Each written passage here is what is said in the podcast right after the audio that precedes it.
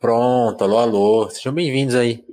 Mais um Telefonemas. Hoje um Telefonemas para quem acompanha a versão em live, assim, é, bem fora do nosso horário, porque o Thiago é da manhã fez eu acordar cedo e vamos lá. Gravar cedinho, gravar cedinho. Bom, eu sou o Vinícius Félix, seu Telefonemas, seu podcast de bate-papo, de conversa, conversas abertas. Ontem eu tava numa live me pedindo para explicar o que era o Telefonemas e eu falei assim, acho que é. Na hora eu até falei assim, ah, já é, já é um papos contra correntes, assim, mas eu, eu menti ali, porque eu, eu, acho que o mais legal do telefonema é que eu descobri isso, assim, no, no processo de, feitura dele, assim, que, que era esse nosso sentido de, de falar com pessoas que estão falando coisas que não necessariamente são, têm abertura em outros lugares. E acho que o Thiago talvez se presente um pouco dessas lutas, porque é muito, muito necessário abrir campos de, de, espaço, de diálogo, e o Thiago é um desses caras, você procura aí no, no YouTube, o Thiago tem o canal dele, mas ele já foi até no Cidade Alerta debater. Então é. Pensa em alguém que tá lutando por espaço. É o Thiago. Thiago, tô aqui meio já te apresentando antes, antes de qualquer coisa, mas essa responsabilidade aqui no telefone é, é dos convidados. Então, por favor, se apresenta aí, quem é você, o que, que você faz. E eu tô, tô, tô certo assim, no, no que eu falei até agora. Bom dia, Vinícius. Bom dia a todo mundo que acompanha Telefonemas. Massa demais estar com vocês aqui. Já, já curti muito aí as entrevistas, os papos aí contra as correntes aí que o Vinícius já fez.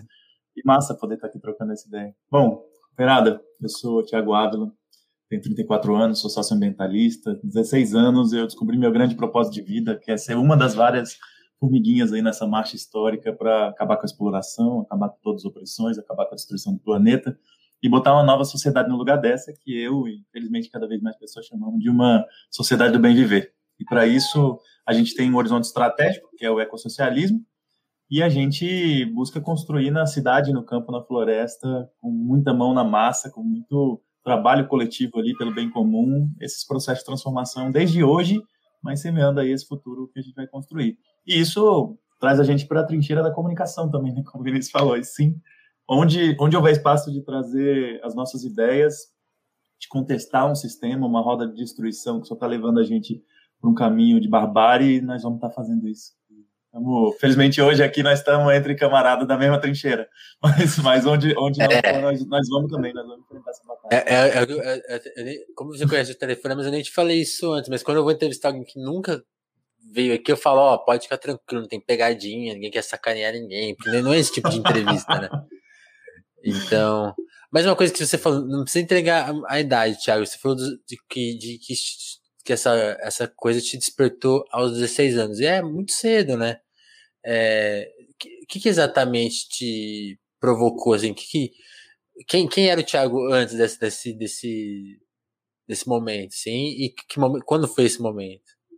Massa, Vinícius. Eu, eu, posso ter me expressado mal, o que eu queria dizer é que há 16 ah, anos. Ah, há 16 anos. Mas o problema Entendi. é que eu sou uma pessoa velha, então eu, eu, há 16 anos eu tinha 19 anos. Ah. e, aí, e aí o que acontece é que, irmão, eu tava como tanta gente, velho, vendo por pura consciência prática de viver num sistema, numa sociedade que não é feita para nós, assim. E ainda com o, o conflito ali de, de, ser classe trabalhadora, com as ilusões de uma classe média ali, que às vezes não, não enxerga que é classe trabalhadora, né? Mas ainda assim eu tinha diversos momentos ali em que essa consciência prática de viver naquela sociedade estava diante de mim. E aí eu ficava pensando, caraca, não é possível que seja isso, não é possível que a vida seja isso aqui, cara. Eu competi com meu irmão do lado ali para disputar com ele uma vaga no mercado de trabalho, é eu acreditar que eu só consigo ter se o outro estiver perdendo, só ganhar dos outros, ser melhor do que os outros e tal. E aquilo dali era uma parada que me frustrava muito, assim, sabe? E aí eu fui, fui começando a ter as primeiras experiências, assim, de ver que, caraca, teve gente que já tentou semear um caminho diferente desse e tal. E aí eu fui conhecendo, assim, fui assistir, cara, isso um, dos marcos disso é o filme, o lançamento de um filme muito antigo sobre o Che Guevara, que é o Diário de Motocicleta do Walter Salles. Ah, sim. Eu assisti aquele filme e falei, caraca, que massa esse processo de conhecer o próprio continente, assim, né, velho? E, e aí eu fui, fui me dedicar a conhecer mais, a viajar, a ler e tal. E aí eu falei, cara, tem um outro mundo que eu não estava ciente que existia. Esse outro mundo aí real, né, concreto da materialidade da vida e que além dessa consciência prática, eu tenho que adquirir consciência teórica do que está acontecendo nesse mundo, entender que mundo é esse que a gente vive, né?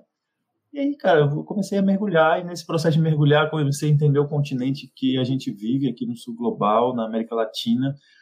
Caraca, a gente foi colocado de costas pro nosso, pro nosso continente, cara, a história inteira. E, não, preciso é conhecer é louco, que, né? que, parada é essa, né, velho? E o continente tá vivendo um momento incrível, assim, uma onda progressista ali. 2005, 2006, eu nossa, véio. e ao mesmo tempo a gente via a guerra do Iraque ali, a gente via a invasão de Israel sobre o Líbano e, e mais um bombardeio gigante na faixa de Gaza contra o povo palestino. Falei, caraca, eu tenho que tentar entender o que, que são essas grandes batalhas do nosso tempo, assim, que eu não conseguia ver sentido eu estar tá levando uma vida comum enquanto tudo isso estava acontecendo, assim, caraca, que, que parada esquisita. E aí eu fui lá, falei, vou conhecer o, o, os meus irmãos e irmãs aqui latino-americanos. E, cara, por pura coincidência, eu estava indo para o Peru, mas eu passei pela Bolívia, né, fui, fui tudo por terra, né. E aí, quando eu chego em La Paz, a cidade está em festa, já era 2006. E a cidade, comecinho de 2006, a cidade tava em festa, velho. E eu falei, que, que isso? Eu fiquei pensando nisso. Que, que, eu cheguei, cheguei numa data comemorativa, alguma coisa assim. E eu fui perguntar o que que era, e o pessoal falou, é a posse do Evo Morales, o primeiro presidente indígena em 500 anos. Caramba! E eu fiquei, caraca, que coincidência chegar aqui, né, velho? Puro acidente, assim. Eu fui ouvir o que, que ele tinha a dizer, assim. Quando eu ouvi aquilo ali, meu irmão, quando eu ouvi aquelas pessoas, o que elas estavam falando na rua entre elas, assim, aquela esperança de uma, uma raiva digna sobre tudo que elas passaram, uma esperança de que é possível construir uma outra sociedade agora, aquilo ali veio igual uma marretada na minha cabeça, meu irmão, para nunca mais, nunca mais mudar, assim, para entender que aquilo ali era o meu grande propósito de vida mesmo. E felizmente eu estava conseguindo acompanhar aquele processo, ia me responsabilizar por ser parte daquela marcha histórica, sabe? E aí depois disso, continuei a viagem, terminei a viagem. Quando eu voltei, falei, cara, agora preciso conhecer o país onde eu vivo, conhecer o campo, conhecer os territórios indígenas, conhecer a luta da, da, cada vez mais intensa nas periferias das grandes cidades do Brasil. E aí isso foi caminhando uma marcha de 16 anos e depois de ter colaborado com a construção de muita coisa, ter eu mesmo também semeado coisas novas também, onde a gente acreditava que ainda não tinha os instrumentos necessários, hoje hoje a gente faz uma caminhada até bem longa mesmo, assim, e, com bastante gente em torno Sim. do ecossocialismo e do bem viver, assim, essa foi isso que aconteceu há 16 anos comigo, assim, que acho que cada pessoa teve um momento de epifania, assim, né, o meu foi gradativo até que veio a posse do Morales ali, foi uma pancada mesmo, que ali eu entendi bem viver, depois de alguns anos o ecossocialismo foi se consolidando como o horizonte estratégico e a formulação teórica de totalidade mesmo adequada para o século 21 e aí eu entendi que eu e tantas pessoas tínhamos as armas para lutar as grandes batalhas do nosso tempo, as armas teóricas, e precisavam de muita prática, né? Me dediquei muito a essa prática, me dedico até hoje. Que legal. É, essa, essa viagem, você foi até onde nela? Eu fui até Machu Picchu, como tanta gente, né, faz assim, mas eu tive esse acidente aí no meio da viagem que mudou minha vida. Demais. E aí, aí você falou, aí você falou, vem, vem se despertar, e aí você se volta ao, ao Brasil, assim, que qual que foi a, a primeira porque tem uma coisa que eu acho legal no seu trabalho que as pessoas as pessoas até brincam né com o seu otimismo e, e com, a, com, a, com a sua tranquilidade em falar coisas até às vezes até duras assim e então eu, eu acho que isso tem muito a ver com com, com quão capaz você foi de pôr, pôr em prática a, as coisas porque eu acho que tem assim assim como o seu despertar foi muito você viu um filme depois você estava na rua já e aí é uma coisa muito, muito, muito prática já. Assim, acho que hoje o nosso espetáculo acontece muito na internet. E a internet ela tem muita coisa. Ela é quase a mãe do imobilismo. Assim, você fica meio. Onde eu, onde eu começo, para onde eu vou? E, e fica. Para não, não quero parafrasear o, o Pazuello, mas essa angústia, né? Então, então as pessoas têm, só ficam. A, a, a, acho que só, a gente tá, acho que hoje até, inclusive com a coisa da pandemia, acho que muita gente deve ter se conscientizado na pandemia. Então, imagina, você tá, você se conscientiza no momento que você não pode nem, nem ir pra rua, né? Pior ainda. Que, que, que, momento você acha que, aí falando já de Brasil, que você, você já começou a sentir que, não, tô na prática, tô, e, e, e esse é um sentido da, da luta, ir, ir pra, ir pra ação mesmo, assim. Teve algum momento aí, aqui já no Brasil, tipo, fazendo, fazendo a mesma uma pequena ação que seja, até porque eu acho que tem uma coisa que você fala que, que é do dia a dia, né? Assim, não precisa ambicionar que você vai entrar num, numa coisa e já tudo vai acontecer com muita pressa, né? tem, acho que a gente tem, tem que aprender a tirar a satisfação de pequenas coisas. E pode responder que eu vou só fechar essa porta, tá me incomodando. beleza, beleza. Ah, Vinícius, cara, quando eu cheguei dessa viagem é, a primeira tarefa que eu assumi era me responsabilizar também pelos processos que eu tinha conhecido, assim, tinha conhecido, tinha lido muito sobre o processo do povo colombiano, já estava mergulhado assim nos estudos que eu falei, cara, não tenho as armas sequer teóricas, não tenho as armas práticas, não tenho as armas teóricas para lutar essas batalhas, então preciso me armar. E aí eu fui fui mergulhando nesse processo e eu vi muito da luta do povo colombiano e eu vi a situação de pessoas da Colômbia que estavam aqui refugiadas lutando pela troca humanitária de prisioneiros, né? Porque a Colômbia foi transformada no Israel da América Latina, ali, o imperialismo a partir do Plano Colômbia que tinha assinado sido assinado poucos anos antes estava fazendo realmente uma destruição aqui no nosso continente. E principalmente contra o seu próprio povo, né? E aí eu, no Brasil, a primeira coisa que eu me engajei foi tentar promover a paz na Colômbia. Porque justamente quando tinha raiz no Brasil. E nesse processo de tentar promover a paz na Colômbia, existia uma rede social, que hoje nem fala mais, que é o Orkut. E, cara, eu tentava usar aquela rede ali para divulgar as coisas da paz na Colômbia e tal, e tal, e tal. E aí eu fui conhecendo o, o, movimento agrário de maior potência na América Latina, né, que é o MST. Eu falei, caraca, eu, eu queria muito conhecer a experiência da luta daqui, assim, sabe? Eu tive a sorte, cara, mas sorte muito grande de encontrar gente que naquele momento era, era tão, tão ousada, quanto eu vou, vou, ser bem generoso no ousada, né? Que eu falaria várias outras coisas de gente que sai conhecendo pessoa na internet, vai sem conhecer nada e, e fala, não, te recebo aqui em casa, bora lá, tu vai ficar te recebo aqui no acampamento que a gente vive que e tal. E, cara, eu, eu ia, velho, sempre ia, assim. E nesse momento minha mãe estava doente, então eu, eu tinha que conciliar os momentos em que ela, ela, ela teve três AVCs, né, Vinícius? E aí, isso há 15 anos atrás. E eu tinha que conciliar os momentos que ela saía da UTI, que tinha um pouquinho mais de paz, assim, velho, para tentar pegar e viajar, assim. O resto era vida de hospital, né, velho?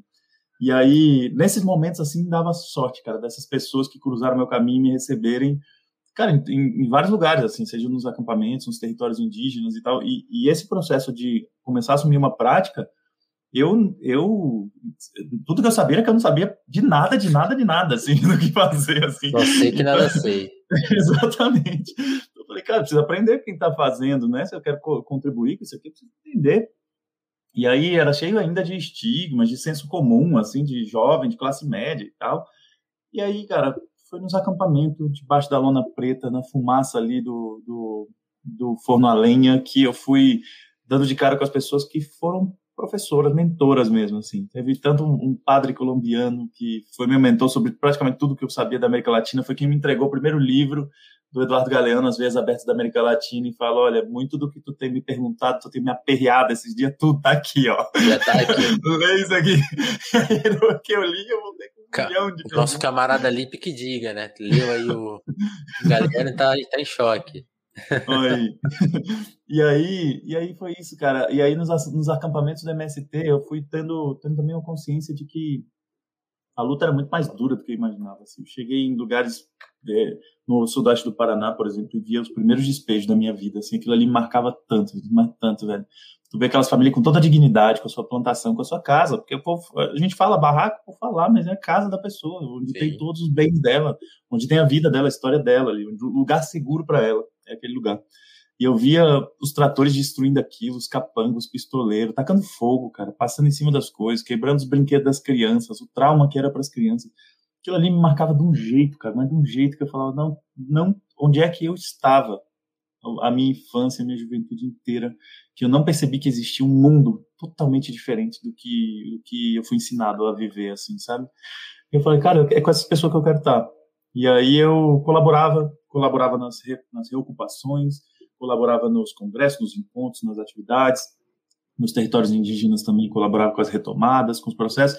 E, cara, sempre tive, por sorte, muita gente nessas comunidades com muita paciência para receber um homem branco, hétero, cis, de classe média, jovem, sem experiência e tal, fazendo um monte de besteira, mas com muita boa vontade também, assim, eu fazia um monte, eu, eu errava o tempo todo, como, como todo mundo tá aprendendo, só que eu errava tentando acertar e perguntando Sim. onde é que eu posso ser útil, sabe, você não chegava propondo nada, você perguntava o que eu posso ser útil aqui, galera, eu posso colaborar, tenho muito que aprender com vocês e tal, e passei anos assim, E, e, e, como eu era publicitário, inclusive tem isso, né? A minha, minha tá... formação acadêmica era de publicidade, então... Estava escondendo eu... esse BO aí.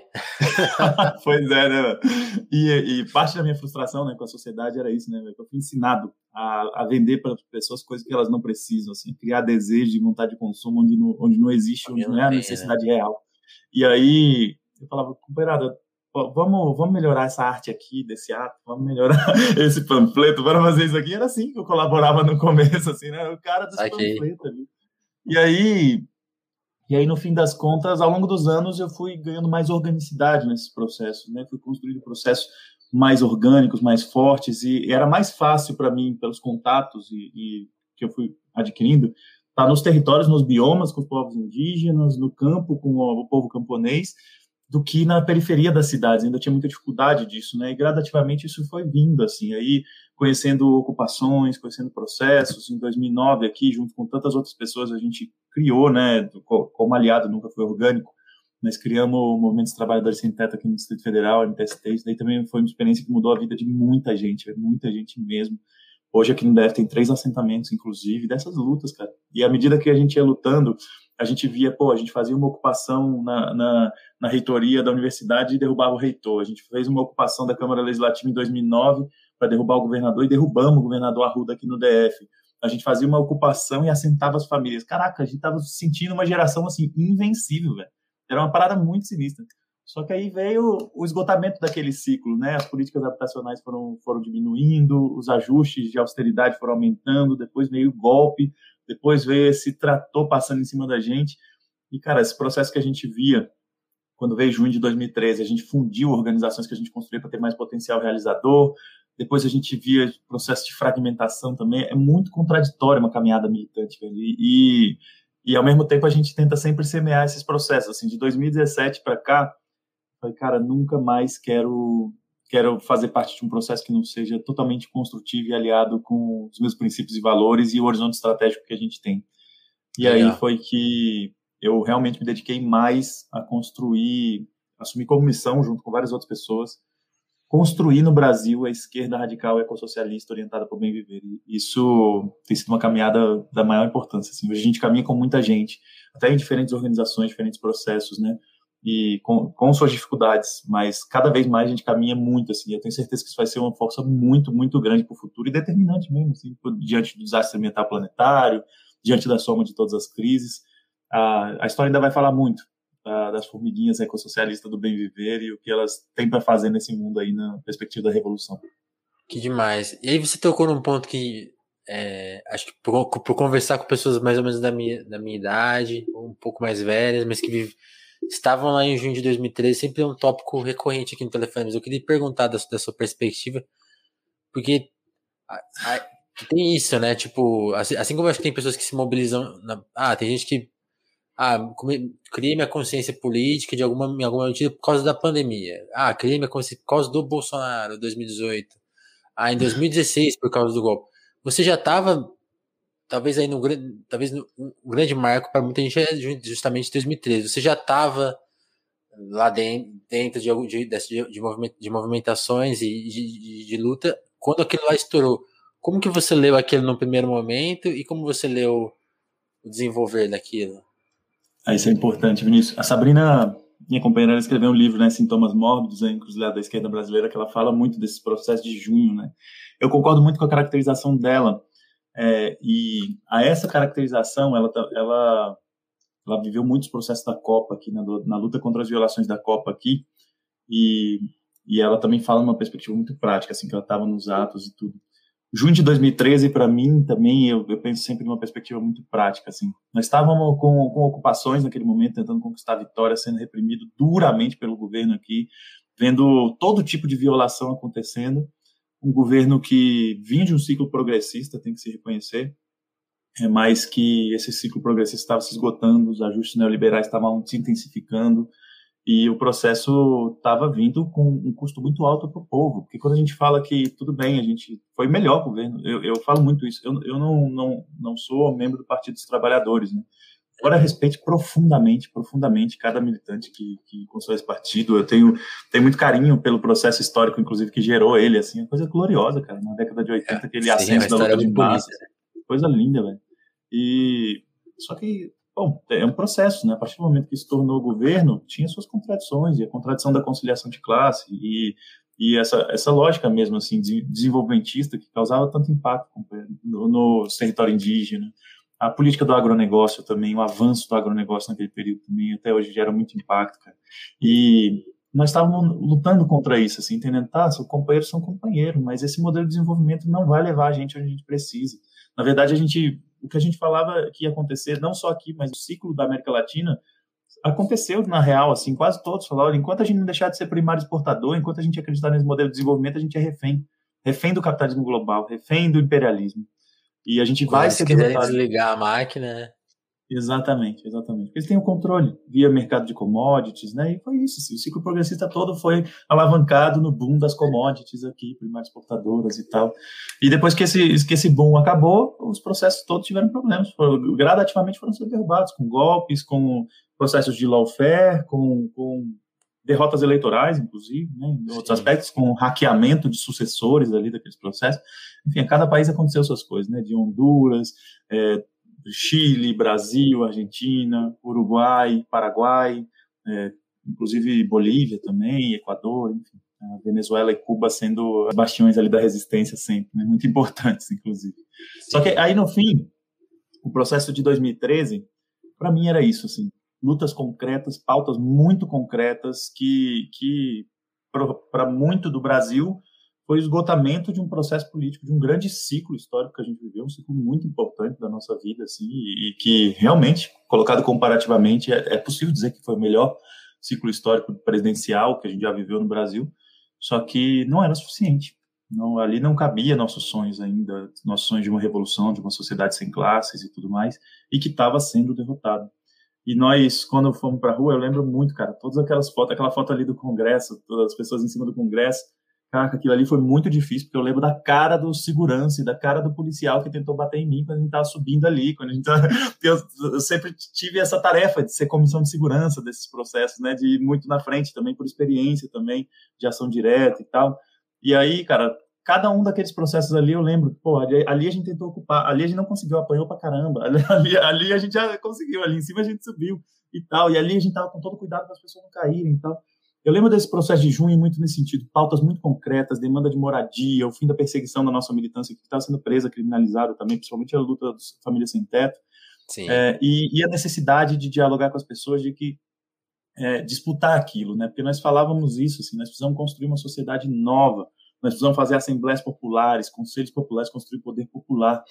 Então, enquanto a galera ia para junho de 2013 levar cartaz fazendo piada, assim, tipo, tipo aquele cartaz que eu, eu ria muito, achando engraçado, que era tô tão puto que fiz um cartaz e tal. Mas, mas no fim, no fim, a gente estava chamando a Assembleia dos Povos. Então, a gente aqui teve uma iniciativa. A gente tentou muito ocupar, cara. Tentamos muito ocupar o Congresso ali. A gente apanhou, e aquele dia, aqueles dias lá, eu lembro, eu e outros militantes, tinha hora que era a polícia me puxando de um lado, tentando me prender, e outras pessoas me puxando do outro ali, tentando também me tirar dali, porque ficavam gritando, sem violência, você está sendo violento. Eu falava, pô, tô tentando ocupar isso daqui, velho. Tanto quanto vocês deveriam estar tá fazendo. e era é uma muito louco isso, né? muito grande, era muito grande isso, aquilo ali. Só que, e é isso, a esquerda organizada não teve potência para aquela tarefa histórica naquele momento. Porque se tivesse tido potência, aquilo ali não ia ser visto como um processo de sabotagem do ciclo progressista, como muita gente é. faz, uma, uma, análise que eu considero muito equivocada, mas tinha sido visto como um processo de radicalização e alavancagem do processo de construção de consciência de classe do poder popular. Nós tentamos o melhor das nossas possibilidades. Chamávamos assembleias populares, em outros lugares, por exemplo, em, em, Belo Horizonte, a galera ocupou a prefeitura, e quando se tem uma ocupação permanente, a correlação de forças é outra. Assim como nós tínhamos a ocupação do CCBB escolhendo Cerrado agora, a correlação de forças muda quando você está defendendo um lugar e quando você não precisa estar tá ocupando um lugar do zero, está fazendo o processo da ocupação, ou fazer uma mera passeata, uma, uma marcha que tem seus limites mesmo, você reconhecer isso. Então, junho de 2013, para mim, cara, foi todo dia de rua, todo dia de, infelizmente, quase todos os armamentos que a polícia militar tinha naquele momento é, caíram sobre mim em algum momento, assim, to, to, todas as armas não letais, né, que menos letais que a gente chama, E, e foi isso. Disputamos o quanto dava, perdemos essa batalha das ruas, mesmo na assembleia que a gente tentou fazer, a fragmentação da esquerda implodia aquelas assembleias. Foi um processo difícil, irmão.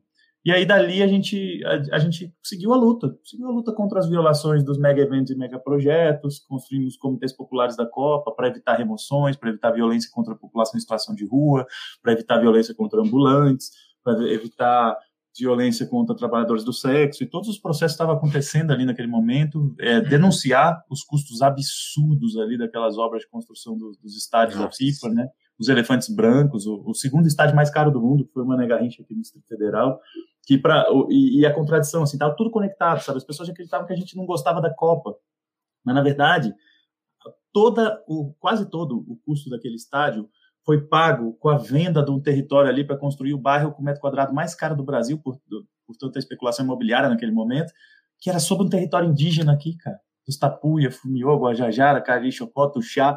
Então, a gente lutava lá contra os tratores ali contra as licitações que o governo estava fazendo para construir aquele estádio. Então, ou seja, o capitalismo é um sistema totalizador, velho. E no, e no fim, a gente estava lutando essas batalhas de forma, de forma tentando trazer a totalidade também. E isso foi uma coisa que ao longo dos anos eu fui entendendo também, Vinícius não é uma luta contra a outra, uma luta concorrendo com a outra. Isso, isso é de uma falta de maturidade, cara, e falta de experiência muito grande, assim. Pessoas que acreditam que você só pode estar na luta sindical, só pode estar em luta de determinada opressão específica e as outras não. Você só pode estar na luta em defesa da natureza, dos animais não humanos e tal todas essas lutas são interdependentes entre si. Você nunca vai acabar com o capitalismo sem acabar com o patriarcado e o colonialismo também. Você nunca vai deter o desastre ambiental planetário sem acabar com esse sistema como um todo. E você nunca vai conseguir construir uma sociedade livre das opressões no sistema capitalista e sobre o desastre ambiental planetário. Tudo é parte da mesma marcha histórica. Assim. Quanto, quanto antes as pessoas entendam isso, acaba essa rivalidade infantil entre elas. Nós só conseguimos construir o nosso sonho de uma sociedade nova se ele for na totalidade, se ele for para todo mundo. Então, isso, isso felizmente foi algo que a caminhada me trouxe, assim, também. Hoje, hoje eu falo muito tranquilamente, assim, e parece uma, um, uma vitrola arranhada, Vinícius, falando isso, mas o pessoal pergunta, e como é que você vê esse mundo? Uma sociedade que explora, que oprime, baseado em gênero, raça, sexualidade, nacionalidade várias outras formas, e que destrói a natureza. Acabar com a exploração, opressão e destruição do planeta para construir uma sociedade bem viver, tendo ecossocialismo como horizonte estratégico, é a nossa grande missão de vida, assim. Eu falo isso com muita tranquilidade. Não, isso é muito bom. E eu, e, e, eu acho, uma, não sei, tem, tem, aí, aí me surgiram dois, dois tópicos. Ó, bom dia para todo mundo que tá vendo a versão live, aí, ó, Lulu, massa, Matheus, sejam bem-vindos. Aí você, aí, aí me vem duas perguntas para a partir do que você falou. Ainda em 13, uma, uma perspectiva muito legal que você falou da, das lutas aí em, aí em Brasília. E sim, acho importante ressaltar o quanto 13 foi diferente pelo Brasil, né? Então, eu, eu acho que por muito tempo carreguei só a, a, a linha, a linha de acontecimentos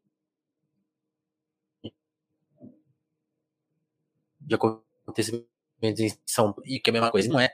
É, porque acho que em São Paulo tem toda essa coisa da, da luta ter começado muito prática, de, na coisa do, do, do MPL mesmo, depois o movimento ser, quando ficou maior, ter porque esses dias alguém me lembrou de uma cena que realmente foi muito impactante e acho que na época ninguém soube lidar muito. Quando, quando o protesto ficou grande, realmente, a primeira vez que foi muito unificado, logo após a polícia ter batido muito no, no MPL, que aí teve um, um, novo movimento, que aí foi o dia que foi todo mundo pra rua mesmo, né? Que o Bruno Torto até fala no documentário lá de junho, pessoas que se odeiam foram pra rua juntos naquele dia. E naquele dia foi uma marcha silenciosa, né? E ali talvez tenha faltado ao algum grito, alguma organização, porque aquele dia, aquele dia até tava todo mundo na rua mesmo, não tinha nem, nem, não tinha nem polícia vigiando, porque acho que a, gente, acho que a gente calcula que eles também estavam ali trabalhando, né? Mas enfim.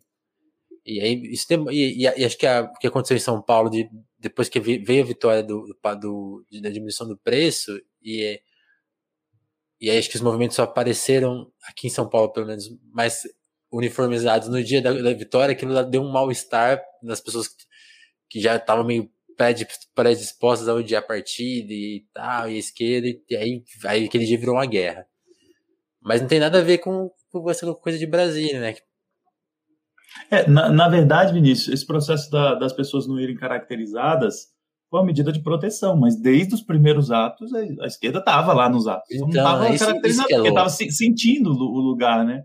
Agora tem, tem esse processo mesmo, assim, a crise de praxis que a esquerda vive hoje, de falta de territorialização, de falta de, de diálogo a partir do seu programa. Cara, o programa da esquerda é necessário para o mundo, assim, para conseguir perpetuar a vida para os próximos séculos, para o futuro mesmo, né, para as futuras gerações humanas, não humanas e para todo o restante da natureza, assim.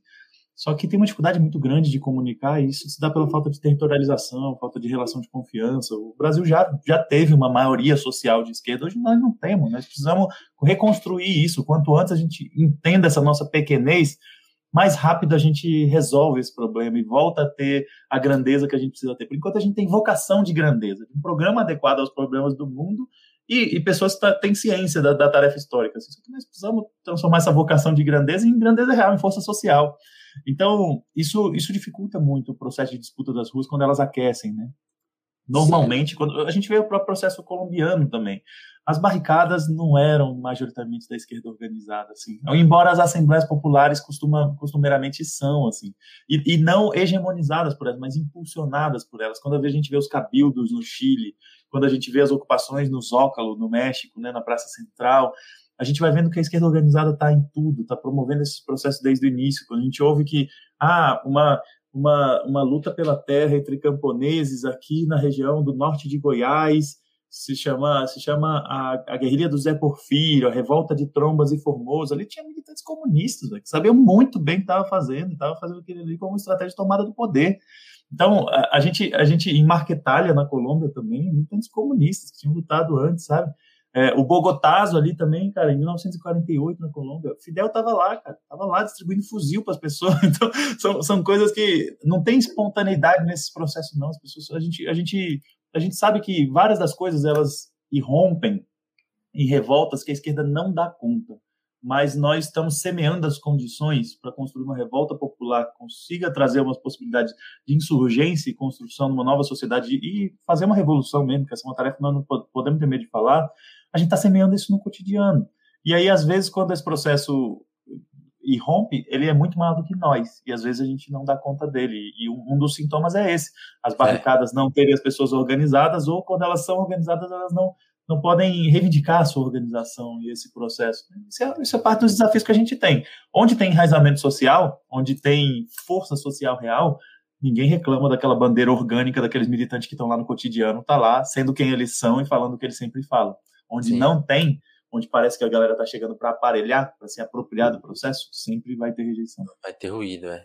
Vai ter ruído. Aí, aí voltando para outra coisa que você tocou, é aí falar de. Porque é, tem uma coisa que você falou que eu acho muito legal, que é assim, as pessoas, as pessoas querem, às vezes, domar. Ah, não, vamos cuidar desse assunto que é prioritário. E você fala, não, tá, tá, tá tudo acontecendo junto. Se você puder se ocupar de algumas coisas, já, já tá legal, né? Tem, tem até o, o bordão que virou um programa que é paralelo do telefonema, que é crise, crise, crise. Porque é isso. É, são muitas crises, né?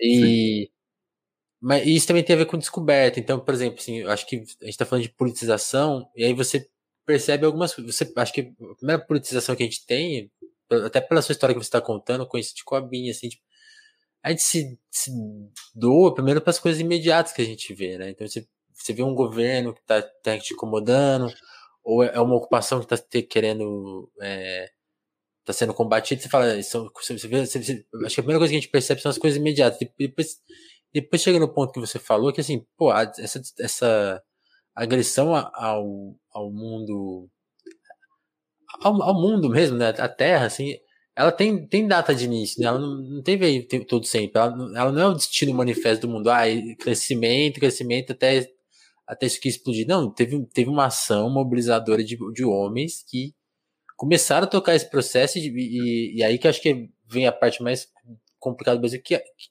dá pra gente datar que é o colonialismo, né? Quando os caras pegam os navios, saem para correr o mundo, explorar o mundo e, fundar mais ou menos a, a base do que a gente vive hoje. E aí, por, por isso que eu acho que o enquanto brasileiro a gente tem tanto mais responsabilidade quanto a gente tem que meio que se entender meio como vítima num processo que assim, oh, a gente é filho justo, a gente, não é que a gente é parte desse processo, a gente é filho dele, né? A gente nasceu nessa, nessa crise, né? Quando, quando que você é teve isso. essa percepção mais geral, Thiago? Bom, isso, isso é importante, Vinícius. Essa, essa questão da formação eh, tinha a ver com isso, assim, estava vivendo justamente por acompanhar tanto o processo latino-americano eu me dava muito de cara com a narrativa anti-imperialista, né, de que nós precisávamos sim deter o imperialismo, na época ALCA, depois os vários outros processos, vários tratados de livre comércio bilaterais, enfim. E isso sempre vinha essa questão, né? Quando a gente como um o livro o livro que mais marcou minha vida não foi nem o Manifesto Comunista, assim, ele veio antes, o Manifesto Comunista não estava tão preparado. Se viesse no momento certo, teria sido o que mais marcou minha vida. Mas o que mais marcou minha vida foi as vezes abertas da América Latina. E lá tinha uma passagem, eu nem sei se nas edições novas isso ainda tem, mas era assim: o desenvolvimento é um marco mais náufragos que navegantes. E, e aquilo ali, meu irmão, me marcou, velho, tanto tem tantos anos, eu sinceramente nem sei se está nas edições atuais.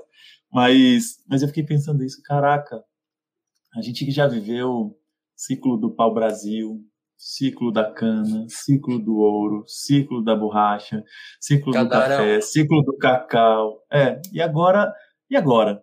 Como é que a gente está, assim? Será que a gente rompeu esse laço colonial, assim? E aí eu fui parar para pensar mesmo, assim, que, que nós estamos no sul global e aquele conceito que eu ainda não entendia da divisão internacional do trabalho impunha a nós, seja seja através dos mecanismos dos organismos financeiros multilaterais, seja a partir do imperialismo muito mais direto, é, com seus golpes quentes ou seus golpes frios, ele impõe a nós, essa divisão internacional do trabalho, um papel, nós, a nós do sul global, né, de nós sermos sempre primários exportadores. Só que agora não era mais necessariamente com um pagamento para a coroa, para a metrópole, né, que nos colonizava, mas era a partir de uma nova mentira colonial, que é o desenvolvimento. É, seja, sigam sendo primários exportadores, sigam entregando a terra de vocês, os nutrientes do solo de vocês, a vida do povo de vocês, é, para por centro do capitalismo, que vocês pegam uma migalha de daí, distribuem melhor entre vocês em serviços sociais e quem sabe um dia vocês sentem a nossa mesa quanto país desenvolvido. Isso nunca funcionou para ninguém porque não é feito para funcionar. Ele é feito para manter as estruturas de exploração né? colocadas. Exato. E aqui no caso do Sul Global, foi colocado para nós, no caso do Brasil, que nós, nesse momento histórico, nós acreditando nessa mentira colonial do desenvolvimento, é, nós somos condenados a ser um grande fazendão, uma grande mina a céu aberto, um imenso poço de petróleo e um grande cassino para especulação financeira também. É o que é colocado para nós, assim, quando a gente entende isso, às vezes as pessoas ficam pensando, veio aquela série histórica lá, tem até de gente que volta no tempo e tal, falando, o que a gente faria se a gente voltasse no tempo? É nada, nós estamos vivendo um momento histórico nesse momento e traz várias características muito semelhantes aos outros processos. Por que, que a gente queria, queria estar vivendo o tempo construir, onde as pessoas construíram uma revolução? A gente tem condições de construir essa revolução agora. E, e, e nós precisamos fazer isso, sabe? Então, quando eu, quando eu fui entendendo que essas lutas estavam todas conectadas, foi nesse sentido, assim. Eu sempre fui fascinado pela história, cara. E fui percebendo que a história das revoluções trazia isso. Embora a tradição da esquerda revolucionária, é, do marxismo revolucionário, trouxesse ainda com muita dificuldade a luta contra as opressões, mas com ressalvas muito importantes. Nos primeiros anos da Revolução Russa, por exemplo, tem pautas, e a forma como era tratada a luta contra as opressões é de inspirar demais e de ensinar demais, mesmo hoje, cara, mais de 100 anos depois, tem pautas ali que são um sonho para a nossa luta contra as opressões e que estavam lá presentes em 1917. E, e é muito lindo, assim, a gente ver isso, sabe? Assim como é, a história das revoluções foi aquém da necessidade da compreensão da relação com a natureza mesmo, e da necessidade de preservação da vida na Terra mesmo, né, da manutenção da, da, das formas de vida como a gente conhece, de ter uma relação realmente harmônica, que não coloque o sistema econômico acima do ecossistema. Então, a gente, toda vez que eu fui percebendo isso, falando, olha, a história das revoluções caminhou, as pessoas caminharam, deram suas vidas, trazendo uma bandeira, entregar essa bandeira para a gente. O que, que a gente precisa trazer? Além de levar essa bandeira adiante, que novos aportes a gente precisa fazer para o sonho que está sendo levado adiante, assim, sobre a direção para onde a gente está indo. E essa direção era justamente trazer para a luta revolucionária do século XXI uma crítica aos processos que a gente já viveu anteriormente, entendendo que eles nossa história. É muito importante isso, a gente precisa reivindicar eles, só que nós temos uma aprendizada tirada ali para não cometer mais os mesmos erros, não nunca mais deixar de lado a luta contra as opressões, acreditando até em, em, em erros crassos, assim, de que falar de feminismo, falar de negritude, falar da luta LGBT divide a classe trabalhadora, isso, isso é só, só é verdade para quem não entende o que é a nossa classe trabalhadora. É, e que falar da luta, da luta ecológica, falar da necessidade de deter o desastre ambiental planetário, isso seria uma pauta elitista, pós-moderna também, só é verdade para quem não está na Sim. ponta e não vê quem que paga o pato, quem que paga a conta do desastre ambiental planetário, quem que fica sem água primeiro, quem que perde sua casa na enxurrada, quem que sofre ali com a onda de calor, quem que só come comida envenenada, enfim. É, eu fui entendendo isso ao longo, ao longo dos anos mesmo, sabe, Vinícius? E, e, e hoje eu não consigo pensar uma forma de militância setorializada assim. Ou é tudo ou nós não vamos conquistar nada.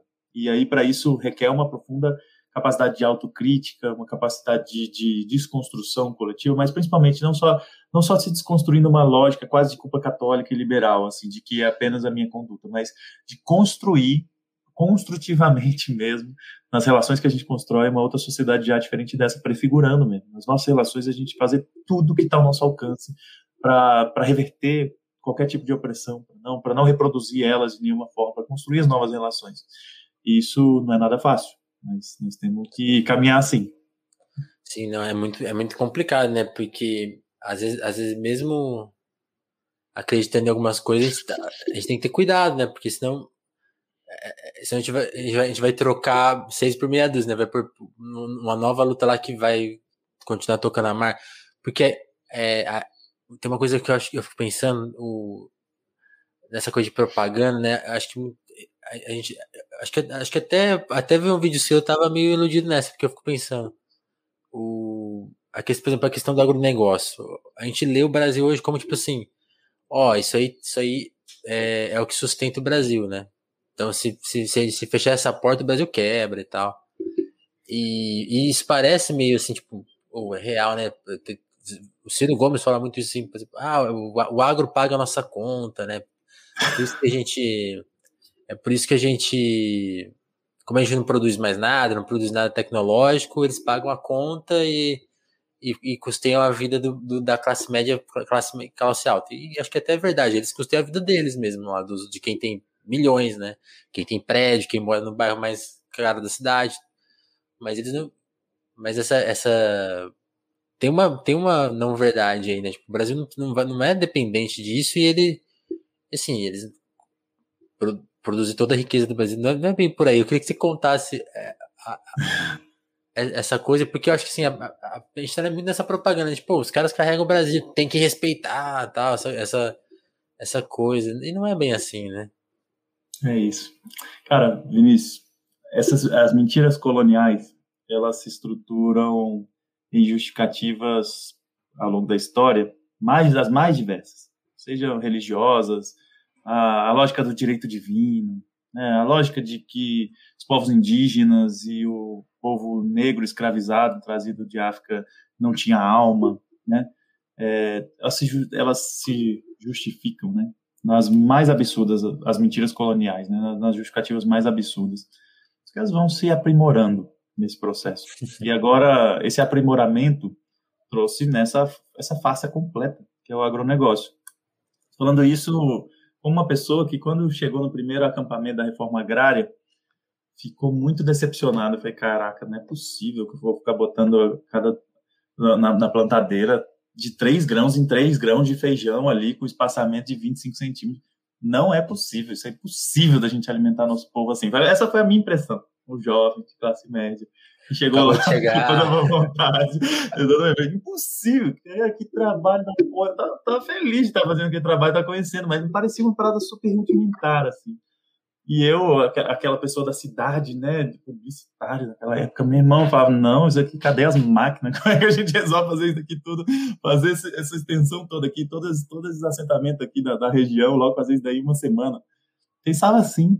E aí eu fui entendendo que, pra, que a, a maior forma de produção não era na monocultura.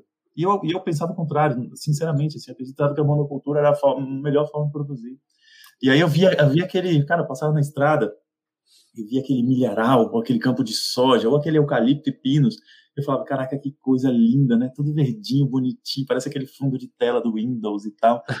e aí, cara, quando eu estava nos acampamentos, nos assentamentos, nos nas retomadas indígenas também, e eu via que de um lado tinha monocultura e do outro tinha a agroecologia, a, todo, todo, todas as formas de cultivo agroecológico, e aí eu fui entendendo os sistemas agroflorestais, e fui entendendo que enquanto a monocultura produzia em um único extrato, a gente produzia nas agroflorestas em quatro extratos. E aí, ou seja, a gente tinha ali, por exemplo, o, o milho, o feijão, a abóbora, às vezes ainda tinha um tubérculo ali embaixo, no, no lugar de um, né? onde no agronegócio teria só o milho. Né? E aí eu fui entendendo, caraca, a gente consegue produzir muito mais e com muito mais biodiversidade, cara. Que coisa linda, velho. E a gente consegue estar tá regenerando uma floresta a partir daqui, mas é uma floresta, não é uma floresta, aquele, aquela floresta ali robotizada de, de, de, de coníferas ali que são da América do Norte, não. É da, são da tundra, inclusive, né? É, a gente consegue produzir uma floresta de verdade, assim, nosso bioma mesmo, é. assim, sabe? E, e, realmente regenerar.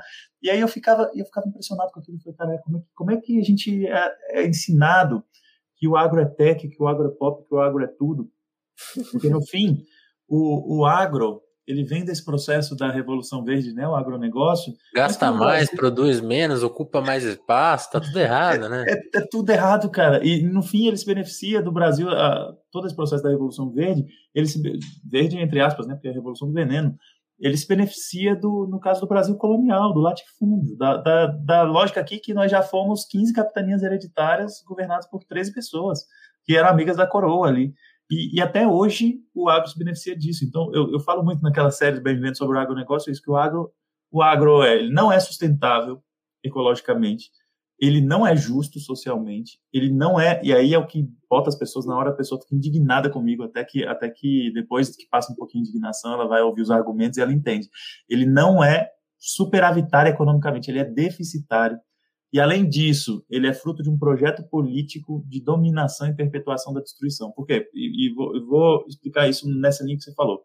Hum. Ele é ecologicamente impossível, porque a natureza não funciona a partir da monocultura para esses processos, desses cultivos de monocultura funcionarem, funcionarem na, na lógica deles, é, que não são alimentos, são commodities, eles utilizam uma quantidade imensa de veneno. Só que para suportar aquela quantidade imensa de veneno, nem o próprio alimento que eles estão plantando suporta. Então, eles fazem engenharia genética, não para que aquela planta tenha resiliência, tenha maior valor nutricional e tal, consiga aguentar mais escassez de água, é para aguentar mais veneno, né? Aguentar um veneno cada vez maior, para que eles chamam de pragas, cada vez mais resistentes ao veneno, e esse veneno vai para as pessoas que consomem, vai para os trabalhadores que trabalham, vai para os animais que estão ali, vai para os córregos, para os rios, para o mar.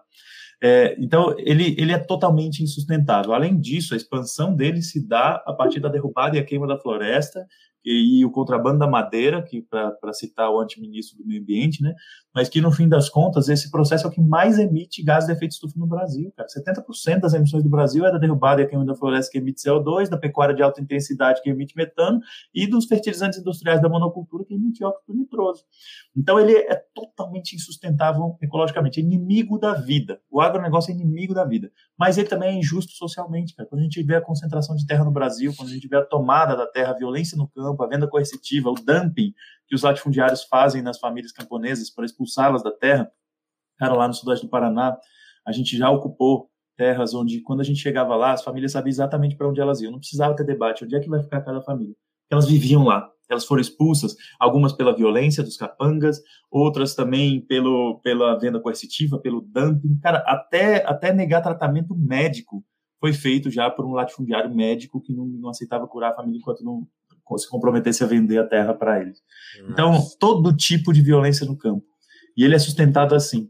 E além disso, essa questão econômica, cara. O agro, o agro é profundamente subsidiado pelo governo. O, o latifundiário ele não planta com dinheiro próprio, não. Ele sempre está usando o subsídio governamental, que poderia estar tá indo para qualquer outra área social, que é produzido com impostos das mais diversas áreas sociais, para manter esse processo que destrói a natureza, que concentra renda, que concentra terra e que, no fim das contas, utiliza uma cadeia de produção to quase totalmente internacionalizada, seja da semente do veneno que é utilizado, seja do maquinário que é utilizado, seja do transporte, do transporte ferroviário, transporte naval, armazenamento, silo, seja a comercialização dele também. Todos esses processos são de grandes cadeias, de grandes conglomerados financeiros multi, multinacionais que estão centrados a maioria nos Estados Unidos e na Europa, e que, no fim das contas, concentram essa renda. Mas parte da renda vem para o Brasil, só que vem para a mão daquele latifundiário que não consome aqui, que não apoia o avanço na sua própria comunidade, que não partilha aquela renda e que tem isenção de imposto em toda essa cadeia para os conglomerados e para ele também.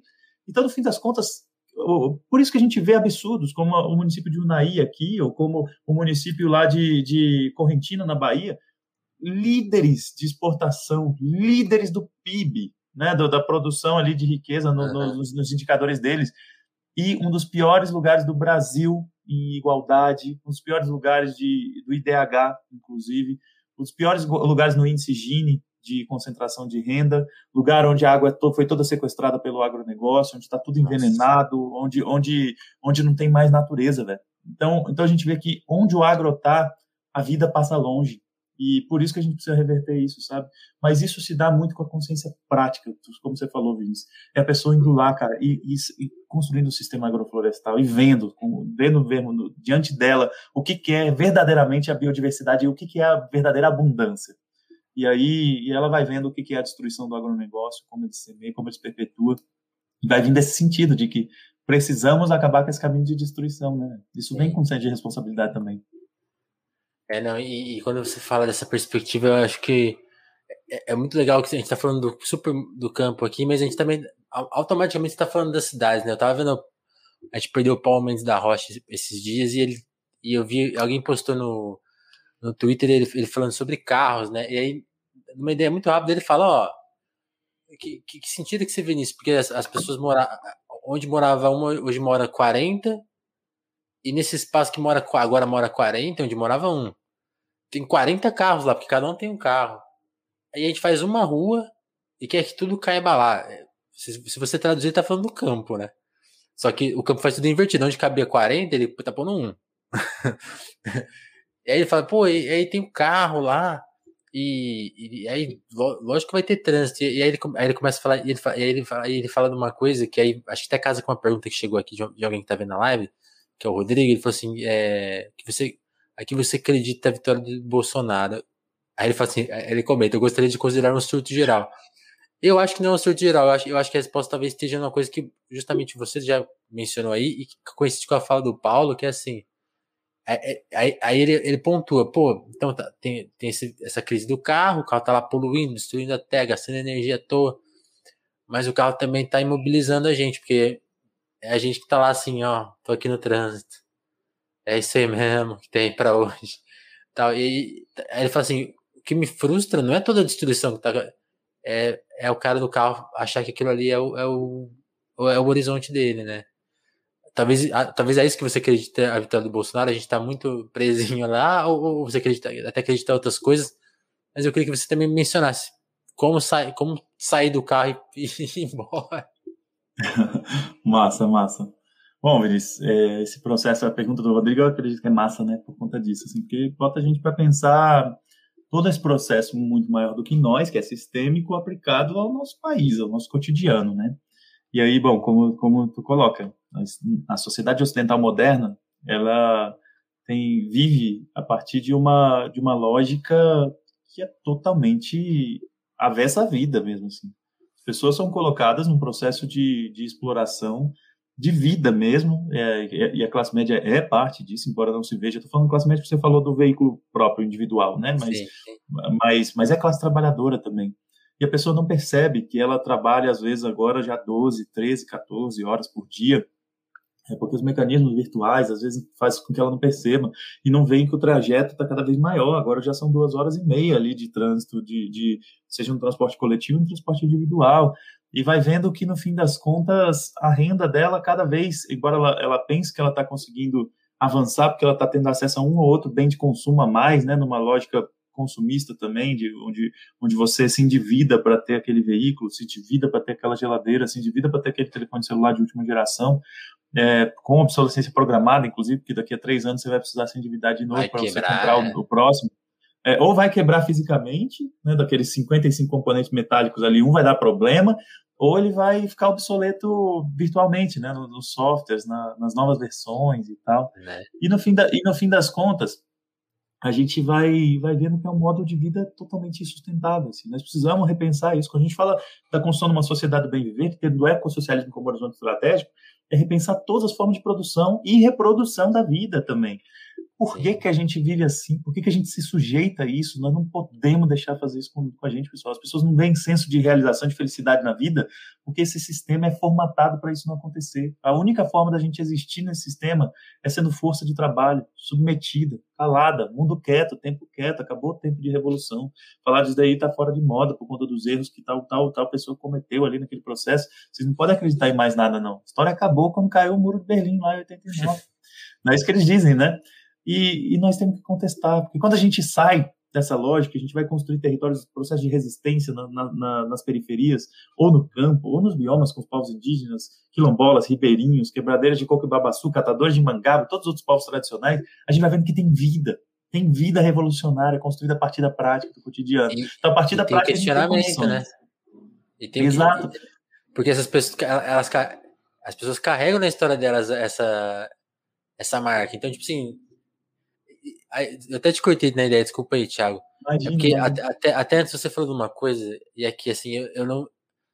Falando do meu trabalho rapidamente, assim, eu, eu, trabalho no campo cultural, e é muito louco como algumas coisas, algumas dessas ideias se reproduzem no campo cultural, porque, por exemplo, hoje no campo cultural, os editais, por, de, por exemplo, se, se, se cuidam de olhar para uma coisa que eles nunca olharam, que era assim, pô, a gente nunca.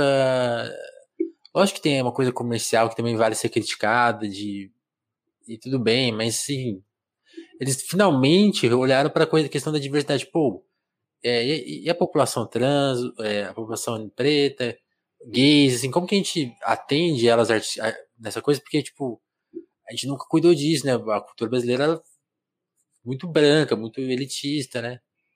E aí os caras estão lá fazendo um movimento que está finalmente beneficiando algumas pessoas dessa maneira.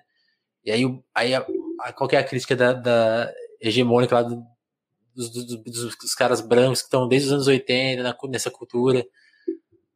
Pô, agora. Agora tudo é mimimi, agora é, é como que é identitarismo, né? Pô, os caras estão fazendo. estão querendo só lacrar.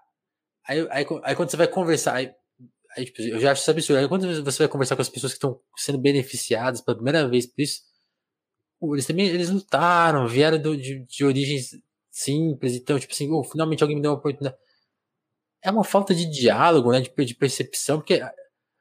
Aí você falou, da, você falou assim, ah, tô usando a palavra classe média porque é a palavra dada. Eu até tem uma vez, uma vez o. O. Chama? Ah, agora, agora, agora me, apagou o nome. Mas um, um, um, bilionário brasileiro foi no, no PDBA e falou assim: não, porque nós da classe média. E as pessoas ficaram zoando ele, você classe média? Eu considero que ele deu uma grande ajuda pra gente. É, não, ele é classe média, a gente não tá, a gente tá muito longe dele, tem, tem, tem que se tocar disso. Né? É isso. Quando, quando veio 0,01%, o que, que são essas pessoas, né, Miss? Caraca, é. as pessoas não, não imaginam, não imaginam. Porque pensa que o servidor público que ganha 20 mil reais por mês, mas está todo endividado numa lógica consumista ali, acredita que essa pessoa é elite e não está longe de ser elite. Quando a gente fala Porque de cinco super ricos que têm mais renda e riqueza que metade do nosso povo cinco super ricos. É isso, né? É, não, eu fico pensando nisso, porque o cara que tá lá criticando, falando, não, mas esse, esse tipo de política aí é mimimi. Cara, você tem tudo para participar dessa política, você também faz parte desse, desse problema. Você tá, você tá se vendo em outro lugar, então tenta, né, descer um pouco, se ambientar, trocar uma ideia com as pessoas, né?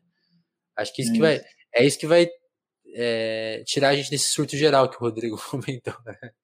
É isso, né, cara? E sobre, sobre esse processo dele perguntar como que, que a quem, como que eu acredito a vitória do Jair Bolsonaro, né? Eu sempre falava isso em 2018 que era uma grande aliança, né, cara?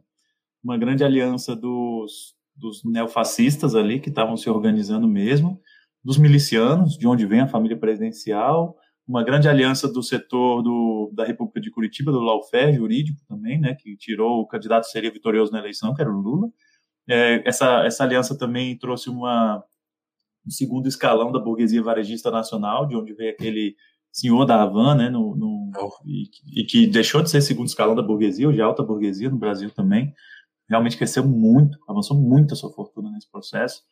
É, e além disso, aí sim a parte mais poderosa dessa aliança, né, que, que era o fundamentalismo religioso, esse sim com profundo enraizamento territorial, esse sim validando as fake news da política da galera da, da psicologia comportamental avançada, do Steve Bannon, da Cambridge Analytica e todo aquele processo, né? É, ele foi uma aliança poderosa que hackeou o Brasil, assim, hackeou o processo eleitoral. Assim, não foram eleições justas, foi uma fraude eleitoral que aconteceu do início ao fim, desde quando tirou o líder, o líder nas eleições até o próprio processo da eleição em si. Né? E, portanto, nós não devemos submeter esse presidente. É um presidente que está tocando uma política de genocídio sobre uma eleição fraudada. E, e bom, a gente sabe dessa aliança, ela, ela, ela mudou de caráter, né? também tinha o setor da, daqueles viúvos da ditadura, né? Os, os, militares da reserva ali também muito, muito melancólicos que a ditadura acabou e querendo retornar a ela. Hoje ela está reconfigurada, uma nova correlação de forças. Existe uma direita liberal também tentando assumir a substituição agora, né? Depois que o Bolsonaro faz a política de terra devastada, eles querem assumir como uma direita limpinha, né? Para manter o país nos trilhos e tal, com responsabilidade fiscal, né? O país ainda 18 mantendo a lógica... mandou lembranças, né? Exatamente, exatamente. mantendo a, a, política, a política mesmo de dos ajustes neoliberais, né? Todos a austeridade toda, as privatizações e tudo mais. E nós temos que construir um caminho da esquerda radical. Ou a gente constrói isso, ou a gente vai ser visto como nós os sistêmicos e eles os antissistêmicos. A gente vê a é. eleição do Equador, isso é muito triste de ver, assim, que a gente vê que quem tocava aquele processo da onda progressista no Equador, a Revolução Cidadã, com Rafael Correia e com todos aqueles processos, ele foi visto nessa eleição como do sistema. E o banqueiro foi visto como o, o, o crítico do sistema, cara. E venceu a eleição. Então, nós não podemos nunca ser confundido numa defesa vã de democracia sem, sem ter materialidade para as pessoas, democracia sem o poder popular e tal. Nós temos que falar de um mundo novo, porque nós estamos numa crise estrutural do capitalismo. Né? Então, se a gente não falar nesse momento de crise que o capitalismo não é o único caminho, nós não estamos cumprindo nossa tarefa histórica. Eu sei que é difícil falar isso, porque as pessoas se sentem com pouca força, a autoestima está baixa mesmo, tanta porrada que a gente leva todo dia na cidade, no campo das florestas, no parlamento, em qualquer lugar, dentro e fora da institucionalidade, né? Mas nós temos que falar, porque é só assim que a gente semeia o mundo novo. Quando a gente vê no Chile, por exemplo, um candidato comunista, cara, que era militante da rua, que vai para o ato, que nem ficava no palanque lá fazendo, fazendo, fazendo cena naquele palanque, ele, cara, ia para a rua como todo mundo, assim, batendo, batendo, batendo lata, tocando, gritando as palavras de ordem, e hoje está lá super bem cotado nas eleições. Quando a gente vê processos como a eleição peruana, quando a gente vê processos como como tantos outros na América Latina em luta, quando a gente vê as eleições chilenas, né, o que, que foi, o que, que ainda deve ser esse processo presidencial, Sim a gente vê que tem caminho para reconstruir uma esquerda radical, desde que ela entenda esse programa de acabar com a exploração, todas as opressões e a destruição do planeta, e desde que ela não ouse, não, não, não falte ousadia para lutar essas batalhas de verdade, assim, não se contentar com pouco, não, mas nós temos o mundo a conquistar aí, e a nossa tarefa histórica agora é reconstruir esse caminho de revolução. Temos que fazer as grandes revoluções do século XXI, temos que reconstruir os soviets do século XXI numa versão do sul global aí adaptada, e, e é isso nossa tarefa está diante de nós. Por isso que não dá para não dá para parar. Agora nós temos que pegar mesmo nas piores condições, seguir lutando. Criminalizam a gente, tocam terror com a gente, é, tentam silenciar de todas as formas. Isso deve servir só como combustível para nossa mensagem chegar mais longe. Legal. Vamos para a gente, a gente tá, tá, tá, estourando tempo, eu não quero, eu sei que sua agenda é super corrida, Thiago, mas ainda aí para gente fazer uma pergunta de uma pergunta assim que acho que tem, tá tendo um meme agora, assim, ah, a fofoca que move o mundo. Vamos fazer uma pergunta meio de fofoca aqui, mas também uma pergunta no sentido de, de companheirismo, de amor, que eu queria que você contasse só um pouquinho da sua história com a Sabrina. De. que, que você contar até e também até mandar uma palavrinha para ela, mandar um alô para Sabrina, Sabrina que é uma apoiadora do Telefonemas, então eu, eu, sempre falo o nome dela aqui e, e nunca destaco isso, porque assim, mas eu, eu sempre fico muito feliz de, de, saber que ela que ela colabora com a gente. Eu queria que você contasse, contasse assim, essa fofoquinha aí, então, assim, como vocês se conheceram, que, e, e, e, que, o que, que ela moveu na sua vida, porque até acho engraçado, tô brincando que é uma fofoca, mas é muito engraçado isso, que tá, a gente tá falando de bem viver, de novas perspectivas, e aí, eu, quando eu pensei nessa pergunta ontem, eu falei assim, pô, será que é invasivo perguntar isso? Mas é louco, né? Porque não é, é uma história de amor, cara. A gente, tá, a gente não fala de amor. É, é, é uma doideira, né? Eu queria que você contasse justamente essa história pra gente ouvir. Legal, irmão. Bom, é, Sabrina, na real, não, não curte muito quando eu falo essas coisas na internet, mas de todo jeito tem os destaques lá no meu Instagram, onde eu falo bastante, mas a essência da história é assim. Vem junho de 2013, é, vem um levante popular no Brasil de muita força, atrasado, né, comparado com os outros processos dos outros países, e contraditório, como os processos que foram dos outros países ali naquele processo, desde a Primavera Árabe, Occupy Wall Street, desde o processo da luta contra aquela grande crise, que é a mesma crise de hoje. A crise estrutural do capitalismo é a mesma de quando quebraram as hipotecas subprime lá nos Estados Unidos, Fannie Mae, Freddie Mac, Goldman Sachs, né, JP Morgan, todos aqueles processos. É, ainda é a mesma crise, porque é uma crise estrutural. E aí, Sabrina vê o Brasil de pé. Né, ela tá, e ela estava lá fazendo o doutorado dela, e ela, e ela resolve mudar o tema dela para falar: não, vou falar da minha terra, vou falar do meu país e tal vou para o Brasil ano que vem acompanhar esse processo de luta e de resistência, a luta contra as violações da Copa e tal. E aí ela vem para o Brasil no ano seguinte e ela vai para São Paulo primeiro, né? Ela vai fazer um recorrido, na verdade, acompanhando os lugares onde está tendo a luta contra as violações e tal. E aí ela chega em São Paulo e a galera fala, pô, que massa que tá aqui e tal. E ela faz as entrevistas pro doutorado e tal. E a galera fala, ó, oh, tem que ir lá pro DF conversar com um cara chamado Tiago e tal, ele vai ter muita coisa para te falar. E, tal. e aí ela tava lá, tá bom, então, então bora e tal. E aí ela foi indo para outras cidades, aí ela chegava em outra cidade, o pessoal falava, pô, aqui tá sinistro e tal. Mas ou você tem que ir lá pro DF, a galera lá tá muito agitada, tá fazendo muita coisa. Fez uma marcha com 5 mil pessoas, sem teto, indígena e tal, uma parada sinistra, a galera tá no gás ali e tal, fazendo assembleias populares, indo em dezenas e dezenas de escolas ali, fazendo trabalho. Quando tu for lá, procura um tal cara chamado lá Tiago, vai, conversa com ele. então, e aí foi assim. E quando a Sabrina chegou, ela, ela é irmã do Samuel, né, Eu já conheci o Samuel, já militava junto com o Samuel. E aí, e aí foi isso. A Sabrina foi para um ato, foi, ela é muito, Sabrina é muito quieta, assim, no jeito dela mesmo, assim. Então ela foi pro ato, tirou foto e tal. Até estranhei daquela pessoa tirando foto, achei que era infiltrada no começo. Cara, porque todo dia lá, aquela época lá, era quase todo dia polícia na porta da minha casa, polícia indo no trabalho, era uma perseguição sinistra de tudo que eu fazia, velho. Era uma desgrama aquilo dali. E aí, hoje eu sofro muita repressão, mas naquela época lá foi, foi bem pior, inclusive. Agora tem o problema da criminalização, né? Possibilidade de ficar três anos preso e tal. Não só eu, mas o Caio, o Érico, o Pedro e tal, outras pessoas da ocupação CCBB. Mas naquela época era, era mais ostensivo, assim, era pior. Na minha opinião, era pior. E aí, e aí eu achava que a Sabrina era infiltrada.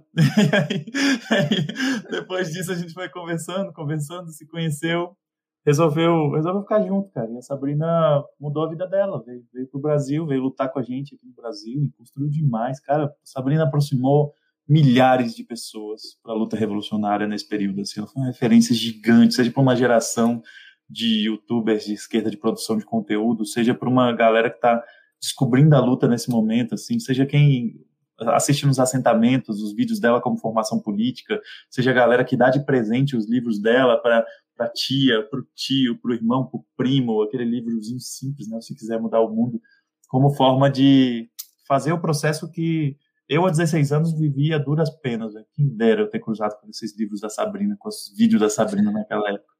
E ela está é. cumprindo esse papel hoje, cara. Então, é um papel imprescindível, maravilhoso, maravilhoso mesmo. Assim, é, é inspirador. Assim como é inspirador todas as outras pessoas que estão com outras armas, com outros equipamentos, com outros instrumentos, construindo isso no cotidiano, assim, construindo isso também na materialidade dos territórios, na, na, na, bagunça e nos desafios das organizações políticas que a gente tem hoje e na construção das novas para o futuro.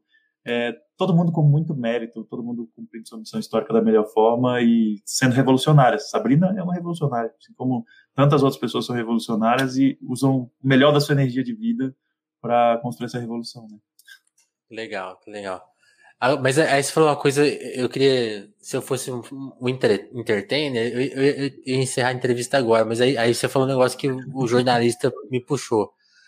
Você foi, de, você foi detido esses dias no, numa, defendendo uma ocupação a, a, que estão fazendo aí no, no DF e, e, e, e, você mencionou uma consequência aí. Que, eu queria que você explicasse essa história, até para a gente saber como tem alguma forma de colaborar, de ficar atento a isso. Que, e se, se explicasse, exemplo, porque você filmou ao vivo, né? Você sendo preso, né?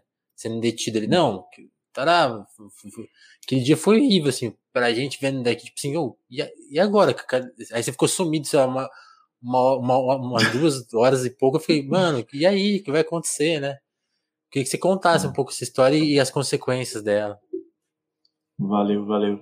É, toda vez que a gente fala disso, assim, eu, tenho, eu começo pedindo desculpa, assim, porque eu sei que muita gente sofreu, assim, vendo aqueles vídeos, aqueles Vai, processos. Né? Aquela, aquela, prisão do dia 25, velho, é, dia 25 de março, foi a mais tranquila, né? Assim, foi uma prisão super arbitrária, sem abuso de autoridade total, assim. Estavam fazendo uma ação ilegal, tinham pedido para, tinham tentado fazer o despejo, estavam tentando fazer o despejo das famílias catadoras de materiais reciclados CCBB, é, que se estabeleceram lá há muitas décadas e tal, e estão lutando. No meio da pandemia, já tinham sido despejadas antes, em junho do ano passado, e a gente conseguiu uma liminar que impedia aquelas ações ali que o governo estava fazendo, tudo, era tudo ilegal, ação de intimidação, tudo, todos aqueles processos eram ilegais naquele momento. E aí, é, eles foram mesmo assim, um aparato repressivo gigante, com todo o equipamento, uma operação caríssima, faltando vaga de UTI hospital, cara, faltando vacina, é, 400 pessoas na fila da UTI ali, destruindo escolinha, destruindo casa de famílias pobres ali, catadores de materiais recicláveis ainda por cima.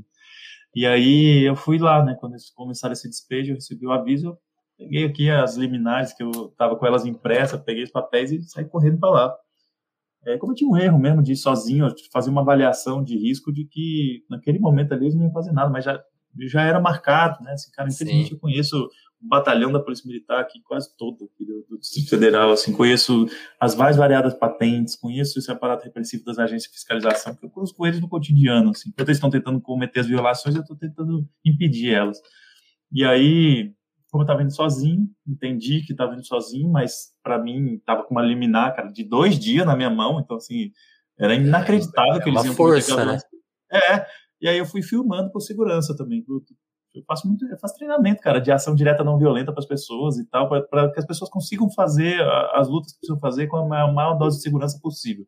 E uma delas é isso, assim, você está sozinho, tem que ter, tem que estar filmado do início ao fim. E aí, por sorte, eu filmei, eu dando bom dia para aquele, para aquela pessoa e ele me prendendo. e aí, e aí tá. E bom dia, tá preso. Exatamente.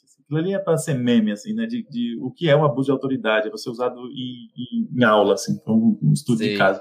Mas depois disso, as outras prisões foram piores, né? Desse dia aí viraram duas ocorrências criminais e, e, e depois disso ainda tem, teve a outra que foi muito pior, no dia 7 de abril ali, da, da, batalha mesmo da escolinha do Cerrado, a gente reconstruiu a escolinha, a gente estava em cima da, da escolinha. Foi o dia que tiraram, tiraram você arrastada, né? É, me jogaram em cima do trator, na real, assim, velho. Começaram a destruir a escolinha, depois prenderam Érica, Caio e Pedro, e aí, como eles tinham se comprometido a não prender, né? quando eu tava lá em cima da escolinha, eles decretaram voz de prisão para mim, pela segunda vez. E aí, começaram a destruir a escolinha com a gente em cima, cara, e cai tudo, assim, então uma violência sinistra, tiro de borracha nas pessoas, gás, é, spray de pimenta, gás lacrimogênio, cavalaria, cacetete, tudo, assim, uma violência absurda, absurda, absurda. E aí, nesse processo, eles, eles deram voz de prisão para mim, né? E, e já tava, a, escolinha tava para cair, assim. Então, o Caio, o Pedro e a Érica, a gente combinou deles descerem. Eu fiz o um acordo com o comandante da Polícia Militar naquele momento que eles iam sair sem ser presos e logo em seguida desceriam. Eu já estava com voz de prisão decretada. Ele se comprometeu a isso. Quando as pessoas desceram, eles prenderam, prenderam os três. Então, não vou sair daqui. A gente vai derrubar. Você vai ter que derrubar. Vai ser a, a causa uh, causar uma tragédia vai ser responsabilidade sua. E aí ele veio com um trator, cara, depois disso, né? E aí eu realmente a, a, escola começou a cair naquela hora, assim, ia cair em qualquer momento. Então essa segunda eu não filmei porque eu precisava usar a minha outra mão, assim, porque a escola ia cair. E aí quando ela estava prestes a cair, o trator veio e ou eu caía com a escola, e vai saber o que, que ia acontecer naquela queda, é, ou eu subia no trator, cara. E aí eu subi no trator, eu fiz isso. E aí falei, eu desço do trator assim que vocês cumprirem o combinado, soltarem Érica, Pedro e Caio. Ele falou, não, desce daí, não tem acordo nenhum, não, não vou fazer nada disso, então você tem que descer. Eu falei, não vou descer enquanto você não cumprir sua palavra. E ele mandou o batalhão de choque subir, me tirar de lá de cima, me descer, e nessa, nessa descida, acidentalmente uma queda, né, os acidentes que eles causam. Depois que eu caí, eles saíram me levando arrastado e tal. E aí, desse processo, eu, Caio, Eric e Pedro estamos processados por crime ambiental, sendo que nós vivemos regenerando a natureza. É, nós, nós construímos uma escolinha de cerrado de educação ambiental, banheiros ecológicos e apoiando famílias catadoras de materiais recicláveis. Estamos sendo processados por crime ambiental, podemos ficar três anos presos. E nós estamos lutando contra isso, né? A gente fez um abaixo assinado também, lá no meu Instagram tem esse abaixo assinado também para quem quiser apoiar também. E, e, é isso. Vamos, vamos deter essa violação e seguir na luta junto com as 34 famílias da ocupação do CCBB e todas as mais de 100 mil famílias estão ameaçadas de despejo ainda na pandemia, né? Sim, sim. Vamos acompanhar isso que é muito sério. Tiago, eu queria te agradecer pelo papo, é, pela essa, toda essa perspectiva que você ofereceu pra gente. Desejar que tudo escorra bem. Vou, vou colocar aqui o link para quem quem quiser já assinar o, o abaixo assinado. Deixa eu ver se eu acho ele aqui rapidinho. Valeu, mesmo. Deixa eu ver. Tá, tá no Instagram? Deixa eu vou, vou achar aqui um segundo. Esse negócio de link é, é no Instagram, assim. Mas eu, eu, eu acho lá, a gente pode fazer assim, irmão. Eu, eu acho lá e publico um story também. Quem acessar no Instagram pega lá um story novo. Beleza. Beleza. E aí depois, quando, quando eu editar a versão podcast, eu também linko lá. Mas é isso, ah. Thiago. Valeu pelo papo, por, por, por eu já repeti, né? Apresentar essa perspectiva, te ouvir. E acho que você oferece muito. E aí, acho que, até, até, acho que até vale também uma nota. Acho que a gente tá no dia 28, é importante. Acho que muita gente vai pra rua amanhã, dia 29. E a gente tá dando dicas, assim, para quem vai pra rua. Acho que você podia oferecer algumas e até isso, né? Se cuidar, é, não andar sozinho, se filmar, se for possível. E, e até você sabe, né? Você pode fazer várias. Você já tá na, na ação há bastante tempo. Então, quando você faz uma prática como essa de subir, né? tem um, um cuidado seu, você, você, sabe que você tem advogado, está protegido, então quem, quem não tem esse, essa, essa proteção, não faça isso, tem, tem, mas pode ir para a rua, vai. Acho que acho que essas, imagino que as, as, dicas que você vai oferecer são mais ou menos essas, né? É, exatamente. No, no fim é isso. É, vão para a rua cumprir essa tarefa histórica, pessoal. É, se organizem para que vocês não vão sozinhos tentem estar junto com pessoas que vocês confiam, tentem avisar e combinar o momento de chegada, o momento de saída, estacionar junto para quem vai de carro, descer no mesmo ponto para quem vai de transporte coletivo, é, tentem ter seus documentos em mãos, tentem gravar tudo, qualquer momento que vocês encontrem com agentes da repressão, tentem estar gravando do início ao fim, é, tra tragam, se vocês puderem, álcool gel, né? Se não, na, nas manifestações nós estamos organizando para ter várias dessas coisas. E, e é isso, companheirada. É, não deixem, não deixem mesmo que um genocídio aconteça no nosso cotidiano. A gente sabe que tem pessoas que têm sua própria análise, todo mundo tem sua própria análise de risco. É, quem tem sintomas de Covid, por favor, não compareça dessa vez. Você contribui mais estando colaborando pela internet, por outras formas Sim, também. Redes, e essa, essa, é uma das batalhas, né? Nós vamos, é, é, não é um, não é sprint de 100 metros, não. É uma corrida de longa distância, a revolução que a gente precisa fazer. E principalmente, não deixem de buscar organizações em quem vocês confiam, que constroem horizontes parecidos com o de vocês, e a ação coletiva que muda o mundo. Não é uma manifestação. Uma manifestação é uma expressão de força, de, co de correlação de força uma construção social. E ela é muito importante. Mas o passo seguinte é você se organizar numa ação coletiva consistente, com estratégia de curto, médio e longo prazo, e que realmente esteja semeando o horizonte que a gente quer construir lá na frente. Ele não vem por acidente, não. A gente que constrói, a gente que cumpre uma tarefa histórica, como tantas vezes na história das revoluções isso aconteceu e chegou a nossa vez, companheirada. Bora pra rua. É isso, gente. Antes, antes só agradecer também o pessoal do nosso apoio, os mas eu já ia esquecendo rapidinho agradecer. O pessoal que tá lá, agradecer. Então rapidinho a lista, Adriana Félix, André Camus, Tegmar Pinheiro, Dalva Brantes, Douglas Vieira, Asmária Santos, Jéssica da Mata, Lívia Rossati, Romanelli, uma tal de Sabrina Fernandes, Davidson Mati, Gabriel Nunes, Matheus Botelho, Tatiana Araújo, Pedro Duarte, Eric Marlon, Diogo Burilo, Keber Monte, o Robert Borema, Moara Juliana, o Vitor Breda, o Lucas Monteiro, Augusto Batista, Matheus Fonseca, Ana Martins e o Thiago Beni. Muito obrigado, gente, por, por colaborar no Telefonemas. E quem tá vendo a gente pela versão da Twitch, eu vou mandar vocês numa rede lá pro Orlandinho. Participem da rede aí. E é isso. Muito obrigado, Thiago. Valeu, Valeu meu irmão. Parabéns. Valeu todo mundo que acompanha Telefonemas. Parabéns pelo trabalho, irmão, que está fazendo. Muito importante. Valeu. Até mais, Thiago. Até mais.